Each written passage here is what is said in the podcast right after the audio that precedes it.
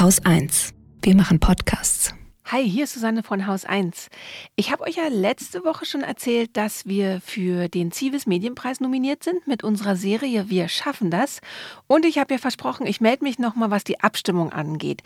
Jetzt bis Sonntag, also bis zum 25.04. um Mitternacht, könnt ihr abstimmen, wer von den fünf nominierten Podcasts gewinnen soll. Und zwar geht es unter podcastpreis.civismedia.eu.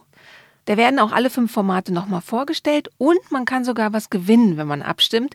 Zum Beispiel Kopfhörer oder einen Lautsprecher. Und falls ihr Wir schaffen das in der letzten Woche jetzt noch nicht angehört habt, dann macht es noch. Bis zum 30.04. ist die ganze Serie bei FIO vor der Paywall. Ihr ladet euch einfach die App runter und gebt dann Wir schaffen das ein und könnt dort dann alle acht Teile anhören. Also, wir freuen uns total, wenn ihr reinhört und wenn ihr für uns beim Zivis Medienpreis stimmt.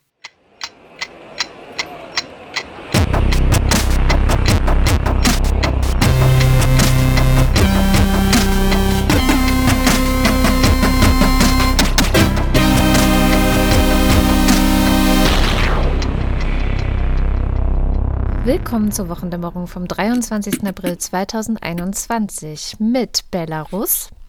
Alltag in Taiwan. Nochmal Bundesnotbremse. Saisonarbeit. Einem Mordprozess. Infraschall. Mehr Korruption. Dem Pflegenotstand. Einem Klimaausblick. Gegenspionage. Nachrichten aus dem Chat. Was zum Spielen? Einer guten Nachricht. Katrin Rönecke. Und Holger Klein. Jo, fängst du wieder mit Belarus an? Oh, kann ich machen, ist aber ein bisschen ja. länger heute, oh. weil ich steige mit Belarus ein und ende mit Russland. Belarusland. Belarusland, denn die beiden gehören sehr stark zusammen. Zumindest hat das Präsident Putin diese Woche nochmal deutlich gemacht. Ähm, Putin ist ja bekannt dafür, dass er regelmäßig, naja, einmal im Jahr so eine große Rede an die Nation hält. Und das hat er am Mittwoch wieder mal gemacht.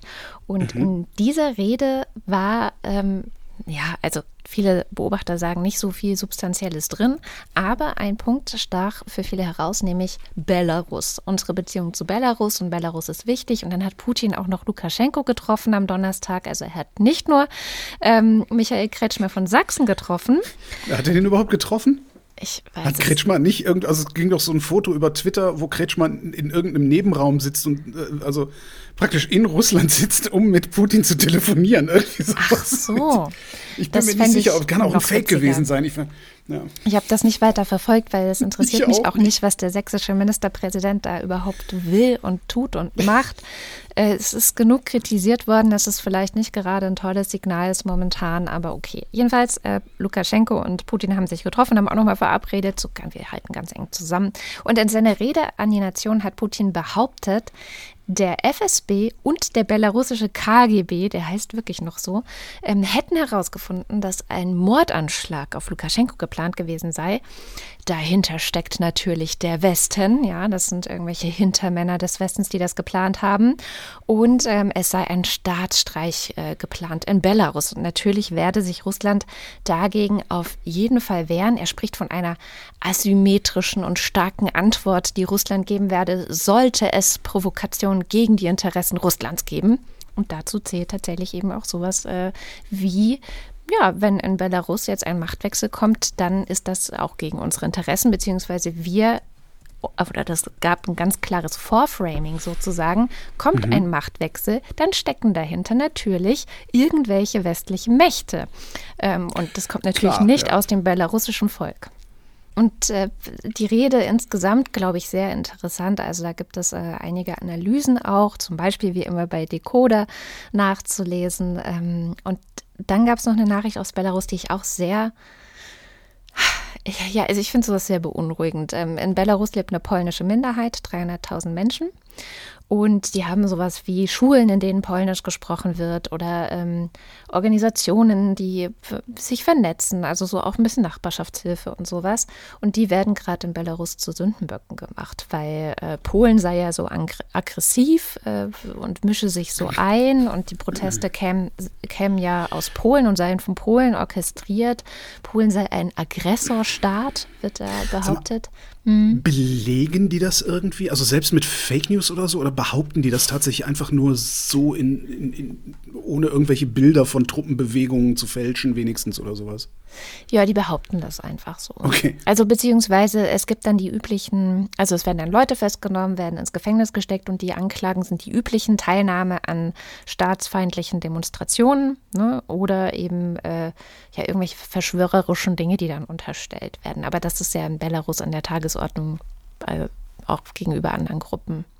Ja, aber dass es sich eben, also dass jetzt so dieser Sündenbock aufgebaut wird, so, ne, die Polen sind und, und ähm, so ein Misstrauen auch erzeugt wird gegen alle polnischsprachigen Bildungseinrichtungen zum Beispiel, das ist natürlich nochmal ein anderes Geschmäckle als ähm, ja, wenn sich in Anführungszeichen nur gegen die eigene Bevölkerung richtet. Hm.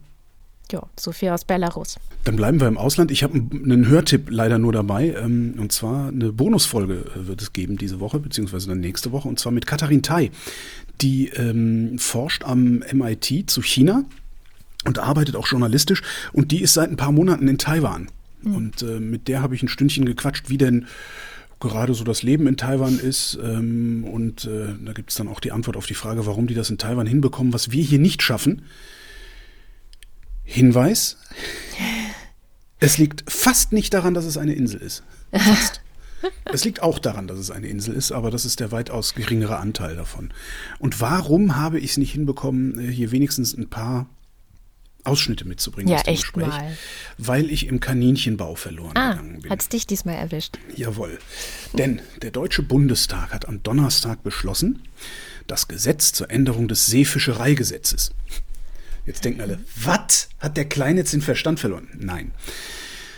In diesem Gesetz zur Änderung des Seefischereigesetzes, äh, da haben sie reingeschrieben, dann noch eine Änderung, und zwar dessen, was als Saisonbeschäftigung gilt. Da ist das Sozialgesetzbuch geändert worden. Bisher äh, ist es ja so, dass die Spargelstecher einfach gefeuert worden sind, wenn die 70 Tage voll waren. Mhm und der für den Landwirt zu teuer geworden wäre. Ne? Dann raus, 70 Tage voll, raus. Also ne? kurzfristig beschäftigt sozusagen oder saisonbeschäftigt. Wegen Corona kannst du derzeit aber nicht unbedingt so fröhlich ein- und ausreisen und an- und abmelden wie früher. Also hat die Agrarlobby sich durchgesetzt, dafür gesorgt, dass diese 70 Tage für dieses Jahr und nur für dieses Jahr verlängert werden. Und zwar auf 102 Tage. So. Die Begründung dafür lautet, mit dem Gesetzentwurf soll voraussichtlich eine Regelung für die aufgrund der Covid-19-Pandemie bestehenden Probleme bei der Saisonbeschäftigung gefunden werden, die insbesondere im Bereich der Landwirtschaft auftreten. Deshalb soll die zulässige Dauer der kurzfristigen Beschäftigung einmalig in diesem Jahr auf eine Höchstdauer von vier Monaten oder 102 Arbeitstagen ausgeweitet werden. Hatten wir letztes Jahr übrigens auch schon mal einmalig. Mhm. Warum vier Monate? Also es ist so, diese Saisonbeschäftigung gilt halt 70 Tage bisher, beziehungsweise ja, drei Monate, ähm, wenn du am Stück arbeitest. Mhm. Also wenn du durchgehend arbeitest, drei Monate, dann ist die Tagesanzahl äh, nicht, nicht mehr wichtig. Jetzt sind es halt maximal vier Monate. Bedingung ist auch, du darfst diese Beschäftigung nicht berufsmäßig, heißt es, ausüben. Mhm. Galt vorher auch schon. Das heißt, es äh, darf nicht dein Hauptding sein, also das, worum du dich am meisten kümmerst, wo du am meisten Zeit für aufwendest. Und es darf auch nicht das Ding sein, mit dem du einen überwiegenden Teil deines Einkommens erzielst. Das heißt, entweder ja, rumänische SpargelstecherInnen verdienen in Rumänien in den verbleibenden 263 Tagen des Jahres signifikant mehr als auf den Feldern bei uns. Ja. Da fragt man sich dann, was macht ihr dann überhaupt hier? Seid ihr bekloppt? Warum arbeitet ihr nicht einfach weiter in Rumänien in dem Job, in dem ihr mehr Kohle Eben. verdient? Oder aber der Nachweis wird wahlweise gefälscht oder gar nicht erst erbracht. Das unterstelle ich jetzt mal. Da mag sich dann die Landwirtschaft, die hier zuhört, ähm, falls wir da welche dabei haben, äh, mal erklären, ähm, wie das denn eigentlich geht, diesen Nachweis zu erbringen. Du kennst das vom, von der Arbeit beim öffentlich-rechtlichen Rundfunk als freie Mitarbeiterin. Mhm. Da musst du dann ja so ein Mitarbeiterblatt ausfüllen, wo du dann auch sagst, ich verdiene, ne, ich arbeite nicht mehr als 50 oder 70 Tage und bla bla bla bla bla. Da lässt sich das noch nachvollziehen ehrlich gesagt, wenn mir jemand sagt, in einem Land da ganz hinten, wo man durch zwei andere Länder durch muss, um da überhaupt erstmal hinzukommen, ich glaube nicht, dass das noch überprüfbar ist, sinnvoll, ehrlich gesagt. Ähm, also wir kriegen es ja nicht mal hin, äh, dass zwei Gesundheitsämter in der Bundesrepublik Deutschland miteinander Daten abgleichen. Oh. Dann glaube ich nicht, dass es irgendjemand hinkriegt mit. Aber gut, kann ja sein, dass Rumänien natürlich durchdigitalisiert ist und äh, ich will da jetzt nicht, nichts unterstellen. Jedenfalls, also, wir haben jetzt ähm, nicht 70 Tage, die du geringfügig beschäftigt sein kannst, sondern 102 Arbeitstage. Was ist eigentlich, äh, geringfügig, Verzeihung, geringfügige Beschäftigung ist was anderes, die du als Saisonkraft arbeiten kannst. Ich wollte gerade sagen. Was heißt das? Was heißt das eigentlich? Das mhm. heißt, du bist steuerpflichtig, ganz normal, einkommensteuerpflichtig oder lohnsteuerpflichtig. Du bist aber nicht sozialversicherungspflichtig. Das heißt, du bist nicht krankenversichert, du bist nicht rentenversichert, du bist nicht pflegeversichert und du bist auch nicht arbeitslosenversichert. Da kann man mit allem leben, außer vielleicht mit der Krankenversicherung. Mhm. Weil eigentlich will man krankenversichert sein. Ja, bist du Bundes bist du, bist du deutsche, deutsche Staatsbürgerin, musst du es sogar sein, aber in dem Fall ist es anders. Du willst krankenversichert, weil wenn dir was passiert, willst du zum Arzt gehen, das soll bezahlt werden. Dafür sind Krankenversicherungen da. Bist du Saisonarbeiterin, bist du nicht krankenversichert. Das ist gut für den Arbeitgeber, weil der müsste den Arbeitgeberanteil an der Sozialversicherung zahlen, wenn du sozialversicherungspflichtig wärst. Mhm. So, das heißt, bisher konnten sich die Landwirtschaft und alle anderen, die Saisonkräfte beschäftigen, das ist dann auch Hotel- und Gaststättengewerbe zum Beispiel, die konnten sich bisher prima die Sozialversicherung sparen, wenn sie dich nicht mehr als 70 Tage beschäftigt haben. Dieses Jahr sind es 102 Tage, das Ganze gilt bis Ende Oktober übrigens. So, ne, schön soziale Verantwortung abgeben. Entsprechend hart habe ich gedacht, dürfte in Zukunft ja auch lobbyiert werden, damit dieses Gesetz nicht ausläuft Ende Oktober, sondern dass es irgendwie verstetigt wird. So. mit welchem Trick das geht, das war so der Moment, wo ich dann in den Kaninchenbau bin. Ich gedacht, es ist doch eigentlich total assi, äh, für ein Drittel des Jahres keine Krankenversicherung zu zahlen. Ja. Da ich gedacht, mal gucken. Dann fiel mir nämlich ein, Moment mal, als ich jung war, ähm, da gab es diese, diese 70-Tage-Regelung, war da eine 50-Tage-Regelung und die war halt dazu da, dass Schüler nebenbei arbeiten konnten, Studenten nebenbei arbeiten konnten, ja. die Hausfrau noch einen Nebenjob machen konnte, weißt du, sowas halt. Ja. Dafür war es eigentlich gedacht. Und dann dachte ich, wieso, wieso sind das eigentlich 70 Tage jetzt? So. so wer, wer, vor 2015 studiert hat, kennt das nämlich wahrscheinlich auch mit diesen 50 Tagen. Auftritt, Tarifautonomie Stärkungsgesetz. In das, ist, das ist doch wieder so ein Gesetz von Franziska Giffey, oder? Ich habe keine Ahnung. Nee, da würde dann, nee, da würde dann äh, starke Tarifautonomiegesetz, würde stimmt, das dann heißen. Stimmt. Hm. Tarifautonomie-Stärkungsgesetz äh, ist 2014 beschlossen worden und da ist dann diese ähm, Saisonarbeitsgrenze angehoben worden auf 70 Tage mit folgender Begründung. Um möglichen Problemen, insbesondere bei der Saisonarbeit, durch die Einführung des Mindestlohnes Rechnung zu tragen, Mhm. Mhm. sollen die Zeitgrenzen für die geringfügige Beschäftigung in Form der kurzfristigen Beschäftigung ausgeweitet werden. Ja, das ist, das heißt, der Mindestlohn. Ja, da ist man dann halt den Ausbeutern entgegengekommen und hat mhm. gesagt, na gut, ihr müsst jetzt mehr zahlen pro Stunde, aber dafür schenken wir euch 20 Tage Sozialversicherung. Ja? So. Weiter geht die Begründung. Damit dies nicht zu einer generellen Ausweitung der versicherungsfreien geringfügigen Beschäftigung wird, wird die Regelung auf vier Jahre befristet. Diesen Teil merken wir uns jetzt. Mhm. Das Ding ist also befristet gewesen bis Ende 2018. Auftritt? Dezember 2018. Auftritt Qualifizierungschancengesetz. Entschuldigung, es ist eigentlich nicht lustig. Für, doch, weil vor allen Dingen, wenn du guckst, was in diesen Sachen alles so drin steht. Qualifizierung hat halt nichts mit Saisonarbeit zu tun, aber es ist trotzdem, ne, da ist dann trotzdem mhm. so ein Passus, Änderung Sozialgesetzbuch 4, äh, ne, weil für zahlreiche Betriebe hat Saisonarbeit einen besonders hohen Stellenwert. Hierzu gehören insbesondere Betriebe der Landwirtschaft sowie im Hotel- und Gaststättengewerbe. Um diese Betriebe zu entlasten, werden die derzeit befristet geltenden höheren Zeitgrenzen für eine sozialversicherungsfreie kurzfristige Beschäftigung von drei Monaten oder 70 Arbeitstagen dauerhaft beibehalten. Mhm. Hm? Mhm. Da haben sie es dann verstetigt, weil freut sich der Arbeitsgeber. Hm? Und, Und Im Gesetzestext heißt das dann übrigens nur, werden die Wörter zwei Monate oder 50 Arbeitstage durch die Wörter drei Monate oder 70 Arbeitstage ersetzt. Das ja. muss man halt auch finden. Man ja, muss das genau. finden wollen. Das ist so ein bisschen das Problem. Und diese Begründung, die findest du hinterher nicht im Gesetz, das im Bundesgesetzblatt veröffentlicht wird. Da steht nur noch das Gesetz und du wunderst dich und denkst, hä, was heißt denn das da ersetzt? Hm, hm, hm, ja.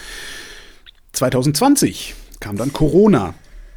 Da haben sie, die 100, haben sie die 70 Tage auf 115 Tage ausgeweitet. Es sind doch 102. Warum sind es 102 Tage?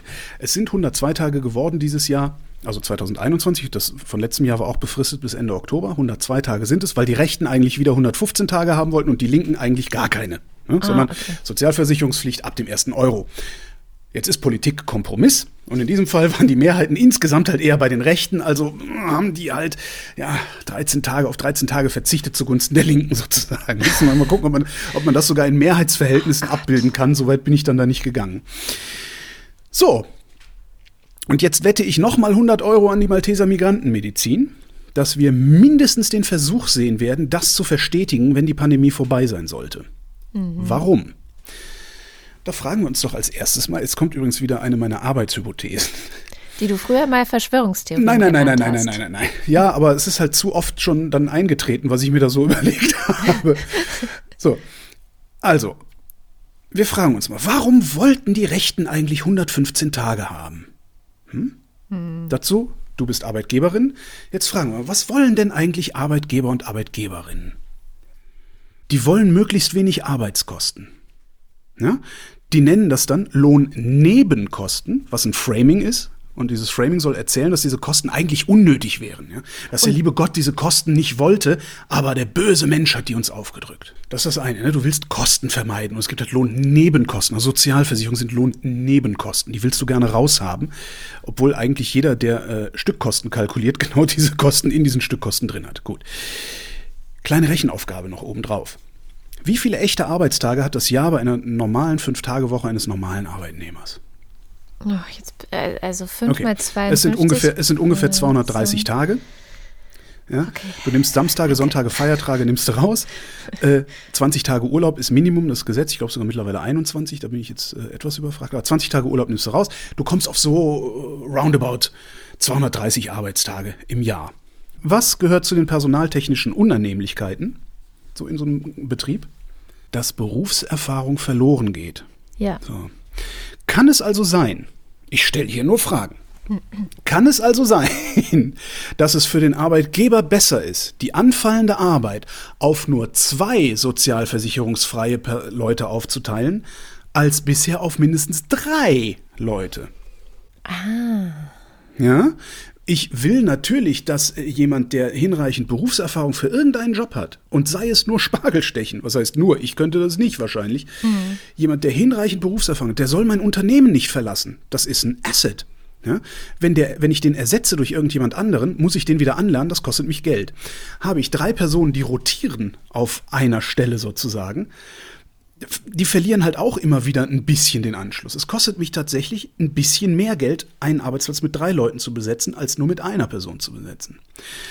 Habe ich 230 Arbeitstage im Jahr, habe ich 115 Tage, die ich sozialversicherungsfrei äh, arbeiten lassen kann, muss ich nur zwei Personen auf einen Arbeitsplatz setzen und kann das komplette Jahr eine, einen, einen Arbeitsplatz, einen stinknormalen, eigentlich sozialversicherungspflichtigen Arbeitsplatz, sozialversicherungsfrei betreiben. Aber nur Das in ist der meine Saison. Arbeitshypothese. Noch in der Saison. Ne? Ist ja dann, daran ist ja scheitert dann es ja so ein ähm, bisschen, ne? die Verschwörungstheorie. Das ist ja noch nicht. Das hatten wir dann oben. Warte, wo bin ich denn hier? Qualifizierungschancengesetz. Ähm, zu erstanden werden derzeit befristeten höheren Zeitgrenzen für eine sozialversicherungsfreie, kurzfristige Beschäftigung von drei Monaten oder 70 Arbeitstagen dauerhaft beibehalten. Wir sind da jetzt in einer kurzfristigen Beschäftigung. Ja. Ähm, die Saisonarbeit ist ja letztendlich, du hast ja 70 Tage oder drei Monate. Drei Monate sind ja 90 Tage. Ja. Ja, das heißt, die 70 Tage gelten bei einer kurzfristigen Beschäftigung, das ist so der Normalfall, die 90 Tage durchgehend. Jetzt beschäftigst du jemanden montags bis freitags, kommst du mit zwei Leuten über einen Arbeitsplatz aus. Und jetzt kommt was, was mich sehr ärgert. Das Tragische an dieser ganzen Sache ist, dass ich nur darauf gekommen bin, weil ich Dr. Wu, keine Ahnung wer das ist, Dr. Wu auf Twitter folge, der sich fürchterlich aufgeregt hat, während er darauf hingewiesen hat, dass hinter dieser ganzen Geschichte ein Dammbruch lauern könnte, der dauerhaft sozialversicherungspflichtige Arbeit aushebelt. Das ist eigentlich das Katastrophale. Das ist, das ist, äh, ich ich habe das nirgendwo sonst gelesen. In der Ko Coesfelder Allgemeinen Zeitung und äh, bei der Jungen Welt. Die haben vorab darüber ein bisschen geschrieben und der Deutsche Gewerkschaftsbund natürlich. Also, ne, die, Bei also der alle die Taz war auch ein Arbeitnehmerrechte. Artikel zu dem Thema. Echt? Ja. Habe ich nicht gesehen. Habe ich nicht gesehen oder zumindest nicht richtig wahrgenommen. Vielleicht auch, weil niemand solche Arbeitshypothesen formulieren kann, also so tolle Arbeitshypothesen formulieren kann wie ich. Und nur um diesen Vortrag jetzt halten zu können, der nicht wirklich lang war, habe ich über zwei Stunden Zeugs finden und lesen müssen. Ja? Darum habe ich es nicht geschafft, O-Töne aus dem Taiwan-Interview rauszustellen. Würde ich diesen Job regelmäßig und würde ich regelmäßig solche Vorträge halten, hätte ich es vielleicht in einer Stunde geschafft, das alles zusammenzusuchen ja, und mir noch zu verifizieren. So, und genau darum berichten Politjournalisten lieber darüber, welcher rückwärtsgewandte Pansen im Rennen um die Kanzlerkandidatur irgendeiner verfaulten Parteifamilie vorne liegt. Herrgott verdammt nochmal! Um auch mal den regelmäßigen Rant noch irgendwie untergebracht zu haben. Also tatsächlich war der Artikel in der Taz, ähm, ging gar nicht um wie, wie dieses Saisonkräftegesetz, ähm, bla und so weiter ist. Da hatten sie auch einen Artikel schon Ende hm. März dazu, also dass die Erntehilfe, dass die Bundes, dass das Bundeskabinett ähm, die quasi nicht krankenversichern will und das auch äh, weiter ausweiten will und wie das argumentiert wird. Und der Artikel, der neue Artikel war, dass die Klöckner, die ja verantwortlich ist für dieses mhm. Gesetz, äh, die Medien auch absichtlich hinters Licht führt, was diese ganzen Geschichten ansieht, äh, angeht. Das können Ach, wir gerne auch noch verlinken. Ich, ich meine mich zu erinnern, dass ich, es könnte sogar ein Artikel sein, den ich selber geteilt habe. Ähm, aber da ging es, da ging es halt, da ging es um die Saisonkräfte explizit. Ne? Die armen ja. Saisonkräfte sind ohne Versicherungsschutz. Und sie hat gesagt, doch, doch, die, die haben schon versichert. Also die sind krankenversichert, das sei garantiert. Und ähm, mhm. was ja nicht stimmt, ne? wie wir jetzt wissen. Und, ähm, naja, aber ich weiß jetzt nicht, ich weiß jetzt ehrlich gesagt nicht, inwieweit die Arbeitgeber vielleicht an anderer Stelle oder über andere Regeln dazu herangezogen werden können, die Kranken zu versichern. Müsste ich jetzt tatsächlich nochmal nachlesen. Aber dieses, äh, die armen Saisonkräfte, das ist eigentlich nur mein, mein Einfallstor gewesen, um mir mal Gedanken darüber zu machen, was bedeutet das denn eigentlich insgesamt? Warum, warum wollten die Rechten 115 Tage haben? Und ich finde keine andere Antwort, die diese Zahl rechtfertigt. Ja, ich bin ja auch in einem Kaninchenloch gelandet, allerdings schon Anfang der Woche, deswegen hat es diese Sendung jetzt nur mittelmäßig tangiert. Ich hatte in der vergangenen Woche zur Bundesnotbremse dir was erzählt. Ne? Ich habe gesagt, mhm. so, das und das ist geplant und dann soll es auch saftige ähm, Saftig. Äh, 2500 Euro, wenn man dagegen verstößt, also wenn Arbeitgeber dagegen verstoßen, dass sie ihren Arbeitnehmern kein Homeoffice anbieten. So habe ich ja. quasi sinngemäß erzählt zum Thema Homeoffice-Pflicht. Dann kamen so ein paar Debatten über die Bundesnotbremse. Besonders auffällig war für mich Sonntagabend bei Anne Will. Da saßen dann mehrere Leute, zum Beispiel auch Peter Altmaier, der Bundeswirtschaftsminister, aber auch noch ein paar andere und haben so ein bisschen darüber geredet. Und ich denke, während ich zugucke, so, die reden alle so, als gäbe es gar keine Homeoffice-Pflicht in der Bundesnotbremse. Was Stimmt, hat es mir noch geschrieben, ja, genau. genau ja. und habe mich total gewundert. Wo ich geantwortet habe, ich gucke das nicht. Ja, genau mich total gewundert und hat, dann hat es mich auch gepackt. Und dann habe ich den Montagmorgen damit verbracht, mich in diese Gesetze einzulesen. Was ist da hm. denn eigentlich los? Weil ich hatte äh, in der Woche davor, das war so die Basis auch für mein Auslegung dessen, was da vielleicht kommt, war ein Artikel auf juris.de von einem Fachanwalt für Arbeitsrecht geschrieben. Dem lag eine bekannte Sach- und Rechtslage mit Stand vom 14.04. war extra dazugeschrieben dann so, ne? Also was, was ihm halt vorliegt, was geplant ist, was verabschiedet werden soll. Darauf bezog sich dieser Artikel. Und ähm, der hatte dann auch das eben so ausgelegt und gesagt, naja, das kann bis zu 2500 Euro kosten und so weiter und so fort. Deswegen gehe ich davon aus, dass irgendwo so etwas geplant gewesen sein muss. Ich habe, mhm. ich habe diesen Mann auch kontaktiert, also den Autor dieses Artikels, er hat mir leider nicht geantwortet. Ähm, und ich habe auch gesucht nach einer Vorlage, wo das drinstehen könnte und habe keine gefunden. Also auch nicht beim Bundesarbeitsministerium. Was ich aber gefunden habe, ist, ähm, dank der Hilfe auch von mehreren Leuten auf Twitter, die mich darauf hingewiesen haben, dass seit dem 26. Januar auf der Seite des Bundesarbeitsministeriums zum Thema Arbeitsschutz steht, Rechte und Pflichten zum Thema Homeoffice, welche Pflichten bestehen. Und da ist so ein FAQ und da wird die Frage beantwortet, ist der Arbeitgeber verpflichtet, seinen Beschäftigten Homeoffice anzubieten? Und wer mhm. entscheidet die Frage, ob Homeoffice möglich ist? Und da steht tatsächlich seit 26. Januar, der Arbeitgeber ist verpflichtet, den Beschäftigten anzubieten, im Fall von Büroarbeit, bla bla bla, also Homeoffice anbieten, sofern zwingende betriebsbedingte Gründe dem nicht entgegenstehen. Mhm. Zwingende betriebsbedingte bedingte mhm. Gründe. So, die Entscheidung über die Eignung bzw. eventuell entgegenstehende Gründe trifft der Arbeitgeber. Jetzt steht da aber auch, also das klingt ja schon nach, ja, dann entscheidet er und sagt, genau. nee, das ist so und bla bla bla. Dann steht da aber auch unter drittens, welche Möglichkeit haben Beschäftigte, wenn Homeoffice möglich ist, aber der Arbeitgeber dies anders sieht. An wen können mhm. Beschäftigte sich wenden? Und dann steht da, ja, also wenn der das verweigert, obwohl das von zu Hause aus klar möglich wäre, dann sollten sich Beschäftigte mit dem Arbeitgeber auseinandersetzen. Und wenn das nichts bringt, dann gibt es äh, betriebliche Interessensvertretungen, ne? Betriebsrat, mhm. Personalrat und so weiter, hatte ich ja auch gesagt letzte Woche. Oder man soll Kontakt mit den Arbeitsschutzbehörden aufnehmen. Und ähm, dann muss nämlich, wenn man, ne, wenn die Arbeitsschutzbehörde sich einschaltet, muss nämlich der Arbeitgeber beweisen, dass er kein Homeoffice anbieten kann. So, und muss die Gründe darlegen. Das heißt, es gibt ja. da schon ja. eine Handhabe. Ich weiß, ich weiß. Ähm, das, das alles, wenn, wenn, wenn das alles, und das würde ich bezweifeln, wenn das alles anonym möglich wäre, ja. könnte ich mir vorstellen, dass es funktioniert. Sobald dein Name da auftaucht, wirst du aus dem Unternehmen gemobbt. Ich das weiß, nicht alle Arbeitgeber und Arbeitgeberinnen sind so, aber zu viele sind so. So, und weil zu viele so sind, haben halt alle die Angst, dass das so passiert. Ne? Ja, ich gehe mal davon aus, dass die ArbeitgeberInnen, die kein Homeoffice anbieten, so sind. Also das, ja. ich würde das im Zusammenhang herstellen wollen. Sehr gut. Und ich glaube, das ist tatsächlich ein Problem. Es hat auch jemand dann auf ja. Twitter geantwortet, ähm, ja, mag ja sein, aber ich bin hier die Einzige und was soll ich denn machen? Und das ist natürlich ein Problem, weil es gibt ja auch noch, das darf man auch nicht vergessen, ich kenne das aus der Elternschaft, wenn ich jetzt an alle Eltern schreibe, liebe Eltern, wollen wir nicht im Sinne der Eindämmung der Pandemie dies und das und jenes tun, mhm. dann antwortet niemand. Niemand. Also es interessiert halt keinen so. Und ja. es werden sich, also es ist sehr schwer, in dieser Pandemie Verbündete zu finden, um sich für mehr Infektionsschutz einzusetzen. Das ist ja. sehr, sehr schwer und ähm, das steht dem natürlich entgegen. So, und jetzt ist die Frage, was ist denn jetzt mit dieser Bundesnotbremse tatsächlich passiert? Da gibt es tatsächlich nochmal eine Änderung in Sachen Homeoffice und Arbeitsschutz und so weiter und so fort. Aber das geht nicht an dieses schon bestehende Arbeitsschutzgesetz ran, was also seit Ende Januar wirkt, sondern es ist jetzt so, dass auch die Arbeitnehmer, die nicht ins Homeoffice wollen, weil mhm. bisher war das freiwillig. Also wenn der Arbeitgeber gesagt hat, ja auch super. Hier Homeoffice, da bitte, konnten Arbeitnehmer sagen so, nee, möchte ich nicht. Bleib, ich bleibe im Büro, ich komme ins Büro. Jetzt äh, ist in dem Gesetz drin, dass sie Gründe anführen müssen, wenn sie das nicht tun.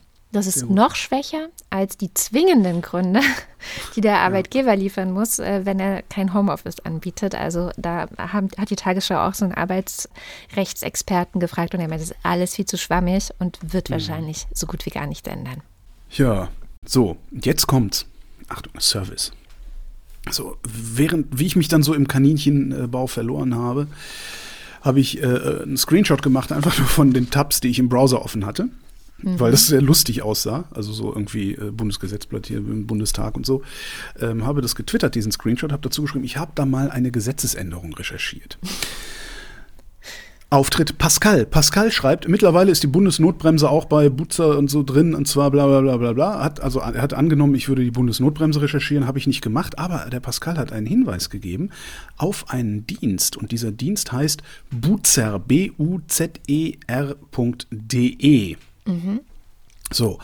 Und das ist eine vergleichsweise hässliche Webseite, die aber, zumindest das war jetzt nur so auf den ersten Blick, ich habe die noch nicht genau durchforstet, Gesetzesänderungen dokumentiert. Mhm. Und zwar in die Vergangenheit hinein. Also genau das, was ich gemacht habe, scheint diese Webseite für einen zu übernehmen. Das muss ich mir nochmal genau angucken. Sehr cool. Das heißt, da könnten wir uns eventuell in Zukunft viel Arbeit sparen und auch die Hörerschaft, wenn sie nachvollziehen will, was wir hier für einen Scheiß erzählen. Apropos Scheiß erzählen. Ja. Und apropos Peter Altmaier, weil du den ja auch eben hattest. Ja, also das, das muss ich auch echt nochmal abschließend sagen. Ich bin mir ganz sicher, falls es jemals die Absicht gegeben hat, etwas an dieser Homeoffice-Pflicht so zu verschärfen, dass sie auch wirklich ähm, irgendwie greift und dass, dass auch ArbeitnehmerInnen sich tatsächlich schützen können. Ich bin mir zu hundertprozentig sicher, es ist an Peter Altmaier gescheitert. Also da würde ich jetzt 100 Euro an die Malteser spenden. Da, da gehe ich mit dir, also oder zumindest an den Leuten, die Peter Altmaier einflüstern, gegen die er sich nicht wehren kann. Ich habe den ja immer für einen recht klugen Typen gehalten, aber vielleicht ist er das gar nicht. Also man, ne, der war ja bei Thilo Jung kürzlich. Mhm. Ähm, das war sehr, sehr unangenehm dabei zuzugucken.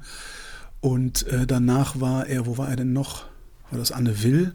Das war auch sehr unangenehm dabei zuzugucken, was mich ja dann zu meiner anderen Arbeitshypothese über die Unionsparteien gebracht hat, dass diese Parteien nicht korrupt sind, dass also nichts von außen auf diese Parteien einwirkt, was sie dann zu Fehlverhalten provoziert, sondern dass diese Parteien im Grunde Korruption sind, also Korruption gewordene Partei, wenn du so willst. Das heißt, der, der, also wenn ich mir die, die Geschichte der Unionsparteien angucke, da ist, ja, im Grunde sind das Interessenvertretungen der Betriebe oder der Industrie.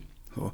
Und ab und zu greift, also wenn, wenn du anfängst, diese, diese Parteien zu begreifen als eine Abteilung eines größeren Konzerns, hm. ergibt sehr, sehr viel Sinn, was die machen und was die entscheiden. Und ab und zu gibt es dann halt mal einen Mitarbeiter in der Abteilung, der in die Kasse greift Und der wird dann auffällig.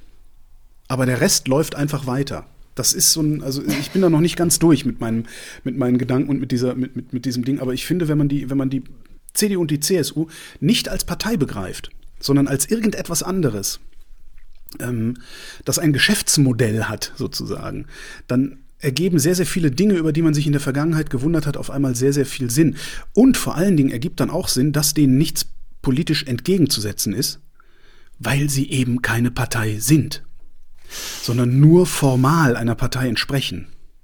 Mhm. Da, aber da muss ich noch länger drüber nachdenken. Das dauert bestimmt noch ein Jahr, bis ich da irgendwas Konsistentes habe. Wo ich eigentlich hin wollte, ist Windkraftgegner. Windkraftgegner ja. ähm, machen sehr gerne eine Sache. Äh, sie streuen FUD. FUD, Fear, Uncertainty and Doubt. Also Angst, Unsicherheit und Zweifel. Zum Beispiel die Dunkelflaute. Ja, nachts, mhm. da weht ja kein Wind. Äh, nee, nachts scheint ja die Sonne nicht. Oder manchmal weht kein Wind. Solche Sachen. Ne? Oder Vögel, die in Windräder fliegen und sowas. Mhm. Ja, das passiert. Aber das passiert gar nicht so oft, dass es ein Problem wäre, wenn Echt? es denn ein Problem ist, dass man Vögel retten will. Ja, will ich Vögel retten, sind Windräder das Letzte, worum ich mich kümmern muss. Da gibt's ganz andere Sachen. Was die Windkraftgegner aber machen, ist, die lassen das dann immer aussehen, als sei das ausschließlich ein Problem der Windkraft. Kannst du auch ausweiten auf jeglichen Fortschritt. Immer ist die neue Technologie das absolut Schlimme, wird aber nie in Relation zu dem gesetzt, was es vielleicht verbessern soll. Beispiel Produktionsbedingungen von Batterien versus weltweiter Verbrennungsmotorverkehr. Mhm. Ja. Zurück zum Wind. Die Feinde der solaren Weltwirtschaft, wo Windkraft ja dazugehört, weil die Sonne macht den Wind erst, ähm, die zitieren immer gerne eine Studie, Studien sind super, da muss man nämlich nichts in Verhältnis setzen. Im Zweifelsfall stehen da Zahlen drin, die für sich genommen schlimm genug sind. Und es gibt eine Studie von der Bundesanstalt für Geowissenschaften und Rohstoffe. Die ist über zehn Jahre alt, aus dem Jahr 2009 ist die. Und in dieser Studie geht es um Infraschall, also Schall, der in so tiefen Frequenzen vorkommt, dass der Mensch ihn nicht mehr hören kann, mhm. aber ihn wahrnehmen kann, weil das eine Vibration ist. In diesem Fall um den Infraschall von Windkraftanlagen. In dieser Studie heißt es, Zitat, der Infraschall moderner und großer Windkraftanlagen mit Leistungen von mehr als 500 Kilowatt produziert Infraschall von mehr als 100 Dezibel Lautstärke. Da gibt es sogar Journalismus drüber. Es gibt eine ZDF-Dokumentation. Ähm, da wurde genau auf Grundlage dieser Studie verbreitet, dass dieser Infraschall den Anwohnern im Umfeld von Windkraftanlagen den Schlaf rauben würde. Es gibt übrigens auch psychologische Studien, die ähm, sagen, ja, das passiert tatsächlich, weil die Leute sich einbilden, dass das Ding ihnen den Schlaf raubt und darum sind sie dann tatsächlich, schlafen sie schlecht. Das ist so ein bisschen wie mit diesen Handymasten, die noch nicht eingeschaltet sind und Leute kriegen trotzdem Kopfschmerzen. Die Studie allerdings, die ist in genau einem Punkt fehlerhaft. Und zwar in ihrer zentralen Aussage. Die in Dezibel ausgerückte Lautstärke ist zu hoch berechnet. Das Bundesamt hat die jetzt nach unten korrigiert, hat gesagt, ah, wir hatten einen systematischen Fehler, die Veröffentlichung ist in Überarbeitung. Die Lautstärke sind tatsächlich nämlich 36 Dezibel niedriger als angegeben. Das heißt, es sind nicht 100 Dezibel, sondern es sind gerade mal 64 Dezibel. das klingt viel. so, als wäre es ja immer noch sehr laut. Nein, mhm. 10 Dezibel ist ein zehnmal lauteres Geräusch. Also das ist halt 30 mal leiser so ungefähr kann man sich das vorstellen. Ist dann ah. auch nochmal anders, da müsst ihr jetzt Mathe machen. Der Unterschied von 10 Dezibel, das habe ich jetzt aus, dem, aus einem Artikel aus der Zeit, der das sehr schön ist, leider hinter einer Paywall, wir verlinken trotzdem, wird ja manchmal frei. Der Unterschied von 10 Dezibel ist der Unterschied zwischen einem Vier-Augen-Gespräch und einem in 10 Meter Entfernung vorbeifahrenden Auto. Das sind 10 Dezibel Unterschied. Und diese das Bundesamt für Geowissenschaften und Rohstoffe hat sich um 36 Dezibel verrechnet. Mhm. Ja. Jetzt gibt es allerdings auch schon seit Jahren immer mal wieder Studien, die auf ganz andere äh, Resultate kommen. Und dann gab es kürzlich einen Umweltwissenschaftler, der heißt Stefan Holzheu, der hat Twitter voll gespammt. Ich glaube, über den bin ich da sogar drauf gekommen dann irgendwann. Und dann kam dieser Artikel jetzt auch. Der ähm, hat dem Autor dieser Studie, also von diesem äh, Bundes, Bundes, äh, wie heißt es? Ich vergesse es immer. BGR ist die Abkürzung, Bundesanstalt für Geowissenschaften und Rohstoffen. So, der hat diesem BGR-Studienautor Mails geschickt. Und zwar vor einem Jahr schon. Und hat äh, Anmerkungen, Korrekturen geschickt, um wie er zitiert wird, von Wissenschaftler zu Wissenschaftler zu diskutieren. Erst hat er ausweichende Antworten gekriegt, dann hat er gar keine Antworten gekriegt. Dann hat er geschrieben, okay, dann veröffentliche ich das jetzt auf meiner Webseite. Dann hat er eine Antwort gekriegt, und zwar die Androhung rechtlicher Schritte. Äh? Dann hat Holzer das veröffentlicht, die rechtlichen Schritte gab es nicht. Natürlich. auch. Aber die BGR hat jetzt gerade korrigiert. Ja. Was äh, übrigens immer noch passiert, ist, dass die BGR behauptet, dass in 20 Kilometer Entfernung von diesen ähm, Windkraftanlagen immer noch ein Infraschallsignal vorhanden wäre und sowas. Tatsächlich scheint so zu sein, dass nach 800 Metern Abstand der Infraschall von Windrädern nicht mehr größer ist als ein Hintergrundrauschen. Also die BGR, was die BGR behauptet, hat keine wissenschaftliche Grundlage. Sie veröffentlichen auch überhaupt keine Studien. Ja, schön. Fehlt noch ein Punkt. Warum? Die Behörde ist dem Bundeswirtschaftsministerium unterstellt. Ah, ja, danke. Im Bundeswirtschaftsministerium haben Windkraftgegner ein sehr, sehr weit offenstehendes Ohr, nämlich beim Bundeswirtschaftsminister bei Peter Altmaier. Die Leute, die da Peter Altmaier einflüstern, ähm, gehören zu einer Vereinigung, die nennt sich Vernunftkraft. Ich weiß nicht, ob du die schon mal gehört hast, diesen Namen. Ja. Und ein Artikel, der die Geschichte dieser wunderbaren Verbindung erklärt, den packe ich in die Shownotes, kann man nachlesen. Übrigens wieder ein Taz-Artikel. Die kommen hm. ja gerne mit sowas um die Ecke. Ja. Der, Altmaier, der Altmaier ist Teil des Problems und nicht Teil der Lösung. Ja. ja. Ja, war auch diese Woche Report Mainz, das verlinken wir, weil ich jetzt gar nicht weiter groß vorbereitet habe, ähm, darüber viel zu reden. Aber Report Mainz hat auch nochmal aufgezeigt, zusammen mit Lobby Control mal wieder, wie gerade auch in Sachen Energiewende und Klimaschutz die Regierung und insbesondere die CDU und CSU-Ministerien einfach komplett unterwandert sind. Ja. So, also ja. es ist einfach so, kann man nicht, kann man nicht anders sagen. Und wo wir schon in Sachen, also oh yeah. kommen wir zur Korruption und zwar mehr Korruption in Sachen Masken. Also auch da. Du meinst das Geschäftsmodell der Unionsparteien? Ja, auch da sieht man, es geht immer noch schlimmer. Also es scheint so ein bisschen auch das Motto zu sein bei den Nachrichten. So jede Woche kommt noch wer obendrauf und man denkt, aha, krass.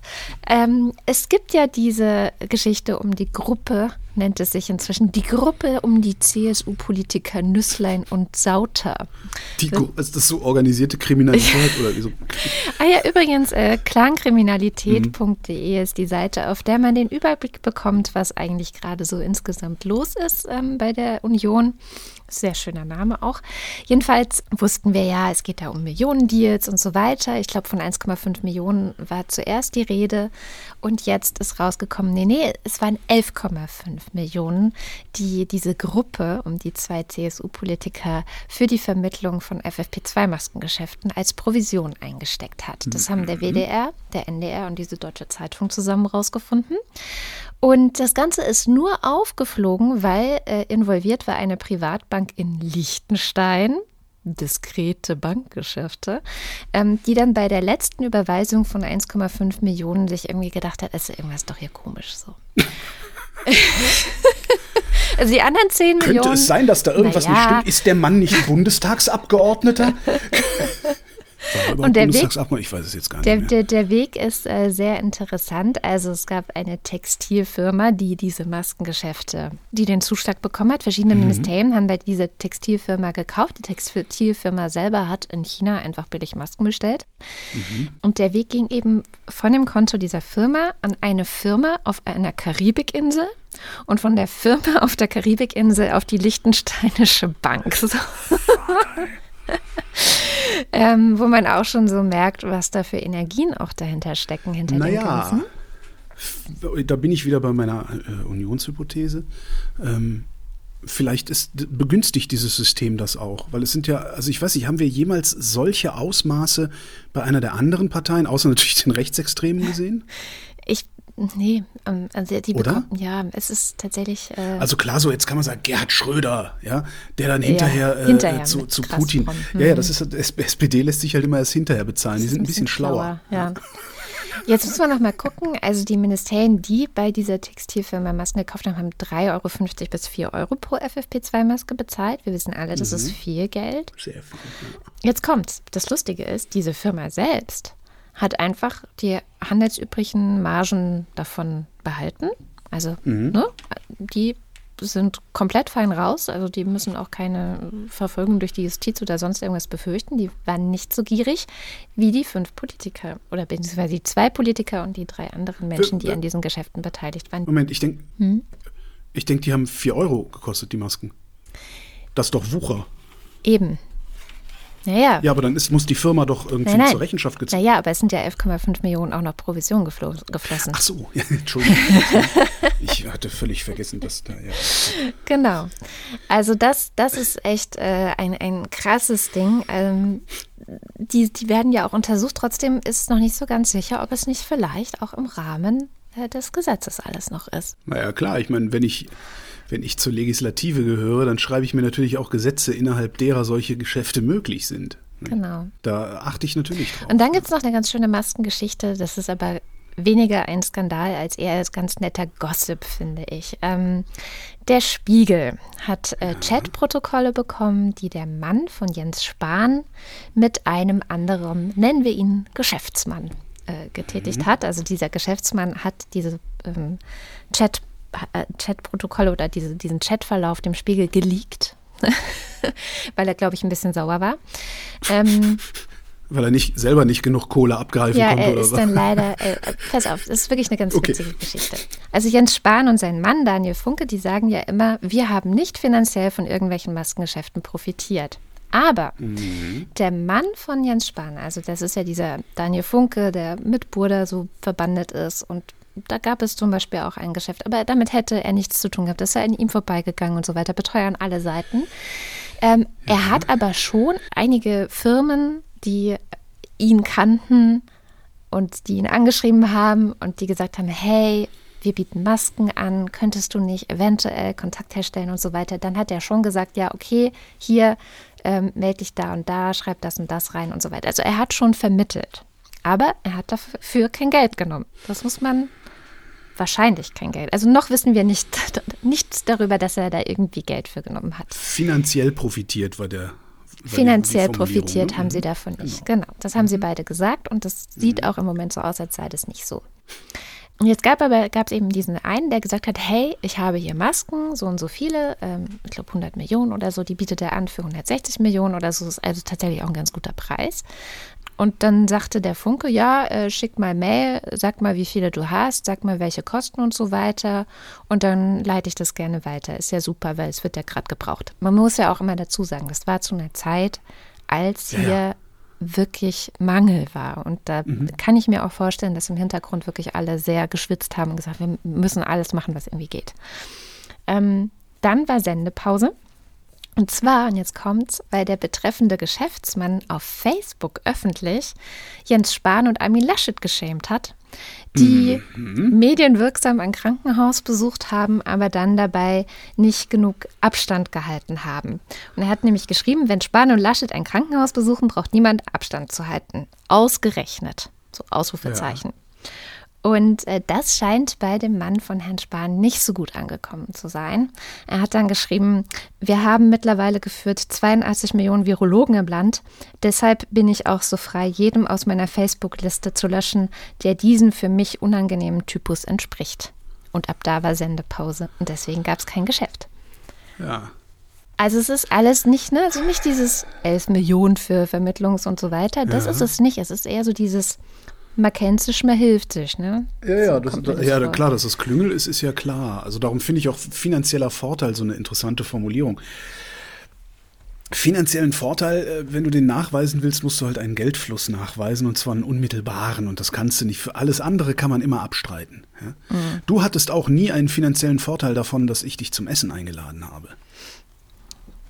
Ich hatte viele finanzielle Vorteile durch Naja, dich. aber nee, dann weis das doch mal nach. Be beweis das doch mal. Das, also jemand von außen soll mal beweisen, dass du einen finanziellen Vorteil hattest. Ja, ja, klar. Ja, ich kann mir ja, ich habe ich hab das Essen bezahlt, aber dafür, dafür habe ich großartigen Geschlechtsverkehr bekommen. Oder irgend so einen Quatsch kann ich mir immer ausdenken. Das ist halt, das ist halt, das, das ist halt, und, und daran erkennst du sie halt auch, dass sie, dass sie im Grunde, ähm, ich weiß gar nicht, wo das her ist. Ich glaube, das ist sogar Fe Felix von Leitner gewesen, der das überspezifisches Dementi genannt hat. Ja? Wenn du eigentlich sagst, nein, ich habe keinen Vorteil davon, das ist die Antwort, die du eigentlich gibst. Nein, ich habe keinen finanziellen Vorteil davon, das ist überspezifisch. Ja. Naja, ich habe noch ähm, zwei Nachrichten. Naja, zwei Nachrichten und eins zum Spielen. Willst du erst die gute oder die schlechte Nachricht hören? Wir heben uns die guten immer für den Schluss auf. Okay. Ähm, es gab eine Online-Umfrage der Deutschen Gesellschaft für internistische Intensivmedizin und Notfallmedizin. Ähm, da haben 1321 Mitarbeitende von Intensivstationen, Notaufnahmen und Rettungsdienst sich beteiligt. Ist also nicht repräsentativ. Nichtsdestotrotz, 31 Prozent der nichtärztlichen MitarbeiterInnen wollen in den kommenden zwölf Monaten ihre Arbeitsstelle aufgeben. 19 Prozent der ärztlichen MitarbeiterInnen wollen in den kommenden zwölf Monaten ihre Arbeitsstelle aufgeben. Ein Drittel, ja, ein Drittel der Pflegerinnen und Pfleger will aufhören. Ein Fünftel der Ärzte. Ja. 94 Prozent der nichtärztlichen und 80 Prozent der ärztlichen Mitarbeiterinnen glaubt nicht, dass die Intensiv- und Notfallmedizin nach der dritten Welle strukturell oder personell für die Zukunft ausreichend belastbar sein wird. Ja. 96 Prozent glauben nicht, dass die Politik den Fachkräftemangel auflösen kann. 100 Prozent ja. der nichtärztlichen und 99 Prozent der ärztlichen MitarbeiterInnen glauben, dass es eine nachhaltige Krankenhausreform braucht mit Stärkung der Intensiv- und Notfallmedizin, bessere Arbeitsbedingungen. Ja. Und jetzt kommt, für 40 Prozent ist eine Zusammenlegung von Krankenhäusern ein möglicher Weg aus der drohenden Krise. Oh. Auch interessant, ne? Mhm. Aber krasse Zahlen, oder? Ei, ei, ei. Und wenn, wenn, wenn, zieh die Hälfte ab, weil das ja nicht repräsentativ ist, dann wollen halt immer noch. Dann, Sehr dann, viele einfach aussteigen. Dann haben wir einen Personalmangel, ja. den wir uns jetzt noch gar nicht vorstellen können. Ja. ja. Wir haben ein echtes Problem. Ja. Also ich hoffe auch, dass wir da irgendwie jetzt die richtigen Schlüsse draus ziehen aus dem, was da passiert, weil das ist eigentlich ist das die Chance im September. Ja. Absolut und nicht nur im September, sondern äh, da ist die, diese Corona-Pandemie wirklich. Wir hätten das noch sehr lange weiter ignorieren können. Ja. Dieses Problem. Und bis wir eine Pandemie mit einer noch höheren äh, Sterblichkeitsrate haben. Genau. Und dann wäre es uns richtig um die. Aber auch so, ich meine, du musst ja nur mal gucken, was jetzt passiert zur Wahl im, im September. Mhm. Ähm, die, die es verbockt haben, sind im Wesentlichen die Union und die SPD. Ja. Ähm, die, die es verbocken würden, wenn sie könnten, ist die FDP. Äh, das heißt, Union, FDP und SPD musst du eigentlich von der Macht fernhalten. Mhm. Und zwar richtig im Bundestag und Bundesrat eigentlich, damit du sinnvolle Gesetze so schnell wie möglich auch durchbringen kannst. Ähm, das heißt, du musst die Grünen, äh, die Linkspartei wählen. So, und du siehst jetzt schon die Kampagne, wie die anläuft. Ja? Oh, die haben Sarah Wagenknecht aufgestellt, die sind unwählbar. Hallo? Die sind unwählbar, weil die Nordrhein-Westfalen so blöd sind, Sarah Wagenknecht aufzustellen. Die sind unwählbar wegen André Hunko. Deswegen sollen die unwählbar sein? Ich meine, die, die und diese CDU Kampagne stellt, funktioniert. Äh, Hans-Georg Maaßen das, auf. Exakt das. Die, das. Diese Kampagne, die verfängt. Und das ist ein Riesenproblem. Und ganz ehrlich, ich habe lieber eine Regierung aus, aus Grünen und Linkspartei und ein bisschen SPD vielleicht noch, weil äh, die brauchst du halt dann als Steigbügelhalter. Ich habe lieber eine, eine grün-rot-rote Regierung mit einem Dutzend Freaks in den Fraktionen, als dass ich die Unionsparteien da sitzen habe, die im Grunde, wo du die Leute zählen kannst, die keine Freaks sind. Ja. Ja, der Schaden, der dadurch entsteht, dass irgendwie so eine Sarah Wagenknecht im Bundestag sitzt, der ist minimal im Vergleich zu dem Schaden, der dadurch entsteht, dass eine Union im Bundestag das Sagen hat. Das muss man sich auch einfach immer wieder klar machen. Und, und genauso, ich, ich bin ja auch sehr gerne dabei, die Grünen zu schämen. Ja? Mhm. Aber der Schaden, den die Grünen da anrichten können, der ist um ein Vielfaches geringer als der Schaden, den die anderen bereits angerichtet haben und auch weiterhin anrichten würden, einfach durch Untätigkeit. Es ist übrigens auch hier total interessant, welche Argumente auf einmal genommen werden. So, ey, ja, die, die Linken, die haben ja so ein Antisemitismusproblem und so. Ja, und, genau. Äh, und, äh, Verhältnis zur NATO, Verhältnis zu Russland. Ey, Leute. Ja, genau. Wer war ja? gerade noch mal in Russland bei genau, Putin? Genau, genau. Und wer ist bester Freund mit Orban? Und was ist Orban bitte? Ist er nicht einer ja. der größten Antisemiten ja. Europas? Und es funktioniert halt, weil es nämlich immer einhergeht mit dem Versprechen, ja, wenn ihr, wenn ihr den Kretschmer wählt, ja, dann verändert sich, dann bleibt euer Leben so geil, wie es jetzt ist. Das Einzige, was wir machen, ist, wir sorgen dafür, dass es denen da hinten schlechter geht als dir. Das ist das Versprechen, was da kommt. Aber das Versprechen, das ist absolut nicht mehr zukunftsfähig. Ja. Und ne, das ist ja genauso meine Argumentation bei diesem Mietendeckel. Ich argumentiere ja auch gegen meine eigenen Interessen, denn ich bin Vermieter. Ja, aber ich finde trotzdem die Vorstellung, dass eine bessere Welt möglich ist, wenn wir ein paar fundamentale Sachen ändern und es dann eben anderen Leuten wehtut, als denen, denen es bisher wehgetan hat. Aber wenn es in der Summe weniger Leuten wehtut, ist das auch okay. Ja. Das ist, ne? Ah. Eine andere Welt ja, ist möglich. Eine andere Welt ist möglich. Fundamentale Änderungen. Und zwar an wenigen, also es wirklich nur an wenigen Stellen. Ja? Hm. Wir müssen einfach mal gucken. Also was ist das denn? Der Mietendeckel ist eine tolle Sache. Warum sollen eine Million Mieterinnen und Mieter leiden, wenn genauso gut 10.000 Vermieter leiden könnten. Ist doch viel besser, wenn nur 10.000 Leute, da werde ich, da werde ich dann auch utilitaristisch irgendwie, zumindest auf die, auf die Menschen bezogen. Warum, warum besteuern wir das Kapital nicht? Warum zahle ich auf mein Geld, das ich schon habe, weniger Steuern als auf das, was ich noch erarbeite? Ja. Solche Sachen, das sind ja nur wenige fundamentale Stellschrauben, an denen man drehen muss und schon funktioniert's. Klar bilde ich mir ein, dass es sehr einfach ist. Ist es nicht. Wird wehtun. Wird fürchterliche Kämpfe geben, ja. weil nämlich die Leute, die jetzt gerade irgendwie siebenstellige Aktienvermögen haben, die müssen dann hinterher mal gucken, ob sie vielleicht noch drei Jahre länger arbeiten gehen müssen, um die gleiche Rente zu kriegen. Um nur noch sechsstellige. das muss es uns doch wert sein. Ja. Tja, eigentlich schon. Ja, vielleicht bin ich doch links. Scheiße. Tja, Holgi, ich glaube heute, du kommst nicht mehr raus. Aber du kannst dich Frank Schirmacher anschließen. Ich schicke dir nachher nochmal den Text, äh, wo er geschrieben hat, die Linken hatten doch recht. Der war schön, ja. Wo wir gerade bei fundamentalen Veränderungen sind, es gibt einen schönen Ausblick in Sachen Klima. Ich weiß nicht, du hast es wahrscheinlich nicht so ganz mitbekommen. Gestern am Donnerstag war ja Earth Day, Tag der Erde. Und es gab eine internationale virtuelle Klimakonferenz zu mhm. der die nee, USA eingeladen haben. Präsident das Biden. Doch, stimmt, das habe ich abends irgendwie in den Nachrichten. Klimakonferenz, Präsident Biden? Ja. Und irgendwie habe ich gestutzt, aber dann auch nicht weiter drüber nachgedacht. Unter ja. dem Titel Leaders Summit on Climate ähm, waren wirklich die größten ja, Staatslenker der Erde eingeladen. Angela Merkel war dabei, Justin Trudeau war dabei, die UK waren dabei. Also es waren ganz viele mit dabei. China war mit dabei. Und ähm, Biden hat dazu eingeladen, und um einfach auch zu sagen, so, hey Leute, wir sind erstens wieder zurück, so, was Klimaschutz angeht. Wir machen da jetzt auch mit. Und, und das finde ich das Schöne, das Ergebnis dieser Konferenz war gestern schon, also wir gingen heute auch noch weiter, ähm, aber war gestern schon, wir kommen zurück zum Pariser Abkommen. Wir machen da weiter, wo wir aufgehört haben vor Donald Trump. Ähm, und er sagte, die Zeit ist knapp, aber wir können das schaffen und ich glaube, wir werden das auch schaffen. So, die USA sind ja ein Schlüssel zu globalem Klimaschutz. Die ja. sind nach China die zweitgrößten Emittenten von äh, Treibhausgasen. Und sie haben bei dieser Klimakonferenz jetzt die Zusage gemacht, dass sie ihren Treibhausgasausstoß bis zum Jahr 2030, das sind in neun Jahren, um 50 bis 52 Prozent im Vergleich zum Jahr 2005 senken wollen. Und überhaupt so 2030 Ziele, das war das große Thema gestern. Irgendwie haben alle irgendwelche Zusagen gemacht. Und gesagt, okay, wir machen auch ein neues 2030 Ziel. Die EU hatten am Mittwoch, glaube ich, noch ein ähm, Gesetz verabschiedet, ein Klimaschutzgesetz und haben gesagt, wir machen mindestens 55 Prozent bis 2030 im Vergleich zu 1990, die wir einsparen. Ich komme da gleich noch zu ähm, mit diesem 1990 und 2005. Das ist ja ganz interessant, dass da so unterschiedliche Jahre immer äh, geschildert werden. Kanada mhm. hat gesagt 40 bis 45 Prozent im Vergleich zu 2005. Japan 46 bis 50 Prozent im Vergleich zu 2013. Mhm, okay.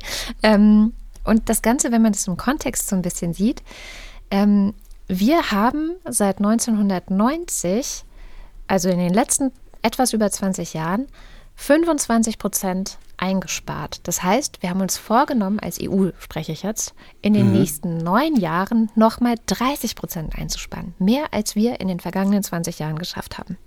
Mhm. Insofern ähm, gab es auch gestern eine, eine große Runde ähm, beim Economist, ähm, die das Ganze auch analysiert haben, so Expertinnen und Experten. Über Zoom wurde das veranstaltet. Und die haben auch alle gesagt, es ist schon bahnbrechend, was hier gerade passiert. Es ist wirklich ein großer Meilenstein, ähm, weil auch zentral einfach momentan so, ja, also es passiert einfach gerade zu wenig immer noch. Ein großes, großes Thema, das waren die sich auch alle einig, die Experten gestern, ist CO2-Bepreisung. Mhm. Ähm, das wird wahrscheinlich auch bis zum nächsten, also es soll im November nochmal ein Klimakonfer eine Klimakonferenz geben. Das wird hoffentlich bis dahin auch geklärt, wie viel Bepreisung es denn geben soll. Bisher haben wir eine. Wenig. Bis, bisher äh, hat T-Online heute nochmal aufgeschrieben, wird jede Tonne CO2, globaler Durchschnitt ist das jetzt, ähm, äh, im globalen Schnitt mit 150 Dollar bezuschusst. Oh. Ja. Das, äh, wow. okay. Im das, Schnitt. Das heißt, wir müssten einfach mal damit aufhören und hätten schon echt ein großes Problem gelöst, wahrscheinlich. Ne? Ja, also wenn wir da anfangen, das würde dann auch erstmal zumindest Krass. nichts kosten. Natürlich, ja, die Firmen äh, hätten. Doch mich, weil ich ja Aktionär bin. Mhm. Ja, gut. Und zu diesen mehr als 50 Prozent und äh, im Vergleich zu 1990 und im Vergleich zu 2005, da haben die Klimareporter ganz schön aufgezeigt, dass die Länder immer das genommen haben, das Jahr genommen haben, wo sie quasi am meisten dann mit angeben können. Ja, also äh, zum Beispiel hätten wir jetzt 2005 genommen, so wie die USA, und hätten gesagt, so. ja, okay, ja, dann hätten wir nur sagen können, wir senken es um 51 Prozent. Mhm, so können wir sagen, wir senken es um 55 Prozent.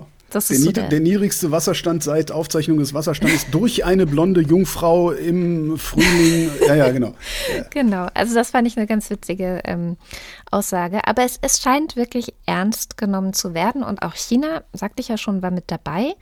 Jetzt gab es von denen zumindest gestern noch keine konkrete Aussage für ein 2030er Ziel. Ich habe aber heute im Vorbeifliegen gesehen, dass es, ähm, ich habe den Newsletter von, ich spreche es garantiert falsch aus, Kaijing das ist so eine chinesische Newsseite. Entschuldigung. Ähm, ich war gerade bei Kaching und das wäre vielleicht so ein Börsen- oder Wirtschaftsnewsletter oder so. Nee, das ist so eine Newsseite, die China-Nachrichten ähm, berichtet und von denen habe ich auch den Newsletter und die haben heute sehr lange, einen sehr langen Newsletter zu diesem Klimathema gehabt. Ich habe es aber nicht mehr geschafft, also es war quasi nach Redaktionsschluss, ähm, den zu lesen. Also frag mich nächste Woche doch nochmal, ob ich mehr weiß darüber, wie China denn eigentlich ähm, diese ganze Klimasache angehen möchte, weil die sind natürlich zentral. Ich aufschreiben. Sei froh, dass ich mir das nicht merken kann. Dann musst, kannst du nächste Woche irgendwas anderes erzählen. Kommen wir zu meiner guten Nachricht. Hm, Signal, die App, die wir gerne benutzen, also die beste Messenger-App, die äh, auf dem Markt ist, weil sie macht gute Verschlüsselung und sie, also es ist die beste Messenger-App, man will, benutzt die alle. Außer ihr benutzt Threema, dann dürft ihr das auch, dann müsst ihr Signal nicht benutzen, aber vielleicht wollt ihr Signal benutzen. Denn Signal hat was gefunden. Hast du die Anführungszeichen gehört? Mhm, mh. ja? Sie haben was gefunden und zwar so einen praktischen kleinen Rucksack. In diesem Rucksack die Ausstattung, mit der die Firma Celebrite Handys ausschnüffelt, wenn man die von Behörden abgenommen bekommt. Ja, kriegst das Handy abgenommen, am Flughafen, Mensch geht in den Raum nebenan, steckt da irgendwas dran und dann läuft da eine Software durch äh, von der Firma Celebrite und die schnorchelt Daten ab. So, stellt sich raus, hat Single dann rausgefunden, weil die diesen Rucksack gefunden haben, äh, stellt sich raus, die, die Software von Celebrite ist ziemlich crappy, so dass Signal sehen konnte, was die da eigentlich so auf den fremden Smartphones alles veranstaltet. Und dann haben die gesehen, dass die vor allem Dateien ausliest, die ein bestimmtes Format haben. Und dann haben die sich überlegt, ab sofort regelmäßig Dateien zu erzeugen, die auf dem Telefon rumliegen und überhaupt keinen anderen Zweck für dich haben, als hübsch auszusehen. Die also so hübsch sind, dass Celebrite sozusagen so angezogen wird von denen, dass sie als erstes abgeschnorchelt werden und dann mit irgendwie, da hört es dann auf mein Verständnis, dann irgendwie Celebrate kaputt machen. Geil. so, so, dass sich das sozusagen selbst hackt. Ähm, und wenn ich das richtig verstanden habe, das mag dann, also ist ein äh, englischsprachiger Artikel mit viel Programmiersprech und so, was ich, ne, aber wenn ich das richtig verstanden habe, hat Celebrate so viele Schwachstellen, dass sich dieser Spaß wiederholen lässt. So dass Single angekündigt hat, immer mal wieder, also alle paar Wochen oder Monate mal eine neue nutzlose Hübschdatei auf deinem Smartphone zu hinterlegen, für den Fall, dass Celebrate die eine Lücke geschlossen haben sollte. Das ist aber sehr sympathisch von denen. Super, oder? Gegenspionage oder wie nennt man das? Es gibt ja immer noch so viele Leute, die Signal auch kritisieren, wenn man die Telefonnummer braucht, um die App mhm. zu installieren. Ähm, was ich eine okaye Kritik finde. Also deswegen Absolut. hast du ja auch ja. gesagt, äh, with Threema kann man auch machen, dann muss man das nicht. Mhm. Aber ich finde auch, dass Signal einfach sehr vieles sehr richtig macht. Und das wird ja auch immer von Edward Snowden empfohlen. Deswegen glaube ich, kann es so schlecht nicht sein.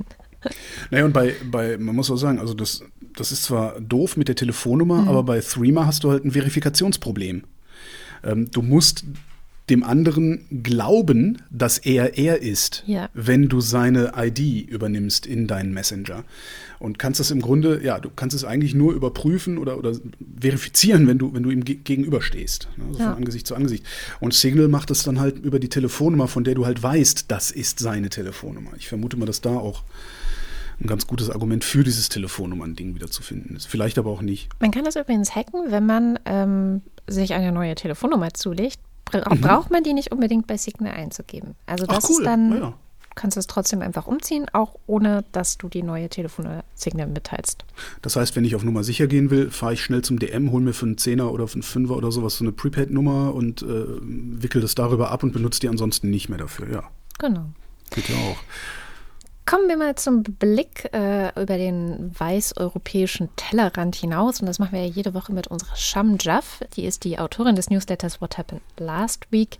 Der ist englischsprachig, kommt jeden Montag und schaut bei noch mehr Themen über den Tellerrand und Sachen, die wir vielleicht nicht mitbekommen haben. Diese Woche geht es um den Tschad, denn da ist der Präsident gestorben. Und warum das wichtig ist, das erklärt uns am besten die Sham. Warum lachst du denn so? Ich es, also, ähm, es gab früher, ich weiß gar nicht, ob das das heute noch gibt, das Mad Magazine. Das war so ein äh, nicht, nicht nur Satire-Magazin, sondern ein sehr, sehr lautes, äh, albernes Satire-Magazin, gemacht von äh, Herbert Feuerstein im Übrigen. Und da gab es halt immer so ein Fremdwörterlexikon drin. Und da gab es halt ein Fremdwort, das heißt Chat. Auf Deutsch, die deutsche Übersetzung war halt schade.